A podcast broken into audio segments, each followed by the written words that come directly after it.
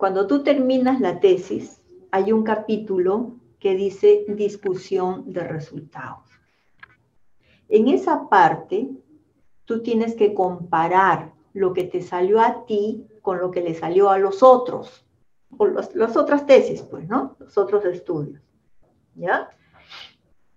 Entonces tú dirás, en este estudio a mí me resultó X y el otro estudio que está en un país vecino le salió lo mismo y al otro que está al otro lado del mundo le salió lo contrario. Bueno, ya explicarás, ¿ya? Pero ¿quiénes son esos otros estudios con los que vas a comparar tus resultados? Tus antecedentes, pues. ¿Ves? Entonces, si tú estás haciendo un estudio en niños, ¿cómo vas a decir, pues, a mí me salió esto y al otro que hizo en adultos le salió lo otro?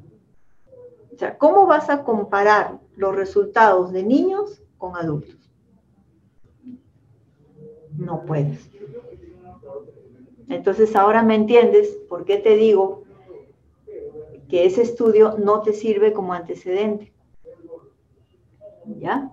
Entonces, ¿qué es lo que te quiero decir con esto?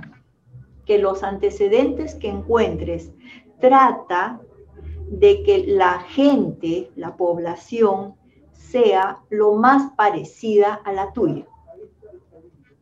¿Ya? Así es. Yo sé que quizá esto nunca te lo han dicho en la universidad, porque yo sé que cuando te mandan a buscar antecedentes uno agarra cualquier estudio, ¿no?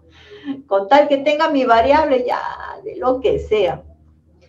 Entonces, ¿sabes qué lo que pasa? Que como no te explican esto, tú te llenas de antecedentes. Ah, dice, a mí me han pedido cinco, ya tengo 20. Ah, qué chévere.